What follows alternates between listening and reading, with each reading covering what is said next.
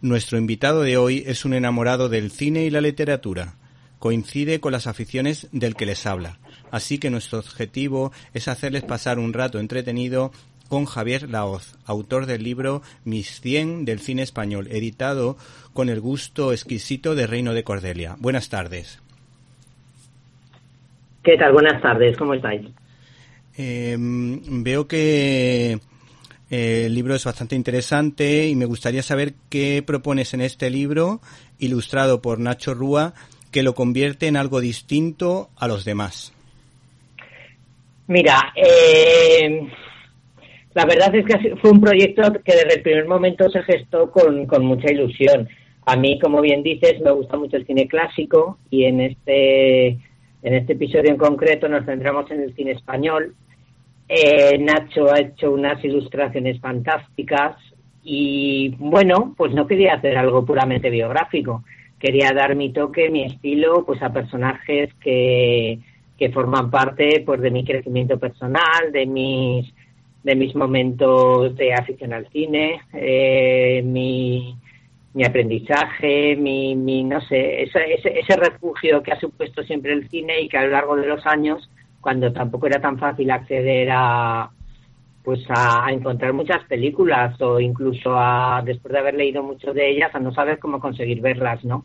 Entonces te refugiabas pues pues en las filmotecas, en lo que en lo que proyectaba televisión, lo que emitía televisión y, y es bonito bueno, quizás también el ansia ese por seguir de, por seguir descubriendo, por seguir conociendo, por por esperar a, a que vayan llegando nuevos títulos y que vayan formando parte de ti.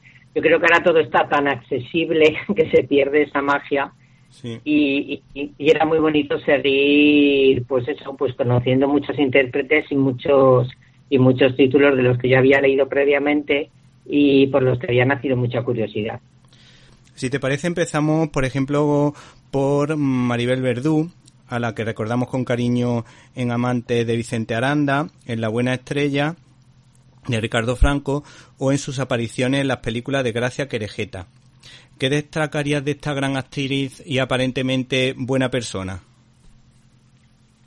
A mí del Verdú me encanta. Ahora has nombrado las películas de Gracia Querejeta. La verdad es que los últimos títulos, eh, bueno, desde Siete Mestas de Villas Francés, o estas últimas de, bueno, ahora aquí que recuerde, eh, o la de Crímenes, creo que fue la última que vi que, hicieron juntas, o eh, 140, 15 años, ¿no? 15 años y un día, me parece que otra.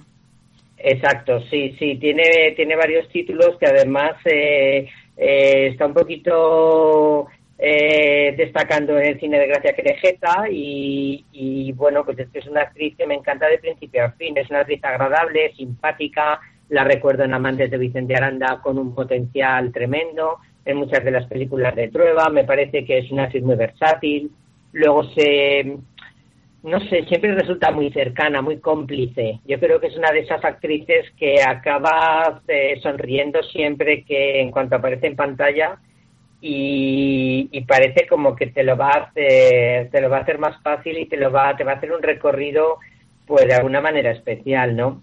Eh, hay, bueno, la de Felices 140 también, por ejemplo, me gustó mucho. Sí, sí. bueno, es una actriz que me, que cuando estás en el cine y, y emerge y, va planteando su historia y va, va jugando, ¿no? Eh, la verdad es que, que me hace, no sé, me regala muy buenos momentos, ¿no? Creo que en el cine español hay grandes intérpretes y bueno, Maribel Verdú sin duda, sin duda es una de las que destacaría por encima de mucha gente. Me gusta mucho también en la película muda en Blancanieves, me, me sorprendió. Ah, sí, sí, es verdad. sí. Maribel Verdú tiene una cantidad de registros y tiene una cantidad de recorridos que, que, que, claro, has nombrado la buena estrella y podríamos nombrar tantas y tantas desde que era muy jovencita pero pero no me canso de, seguir descubriendo trabajos de ella, está muy bien.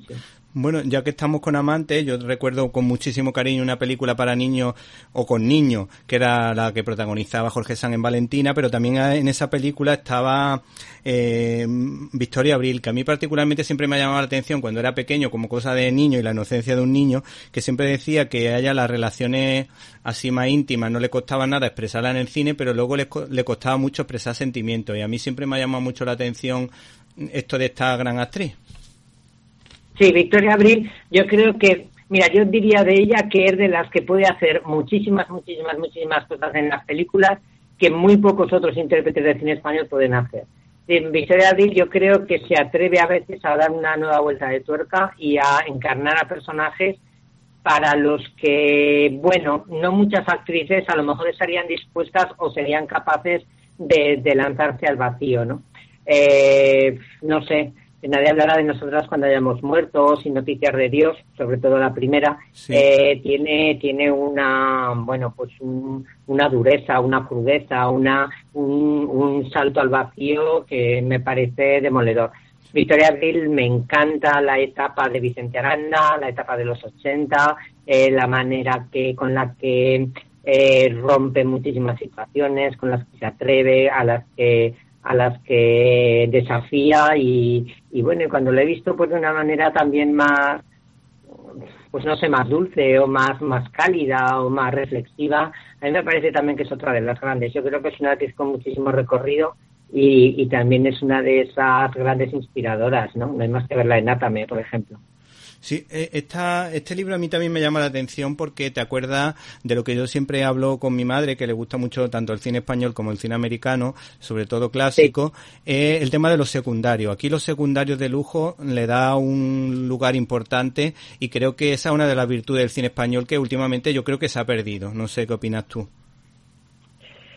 Hombre, los secundarios son clave en una película. Cuando, por ejemplo, una película está llena de grandes figuras, yo creo que al final no acaban de encajar todos con todos. Creo que el secundario, tanto en el cine español como en el cine universal, en cualquier cine, el papel del secundario que refuerza y que complementa al principal y que al final el principal destaca por sí solo, me parece clave.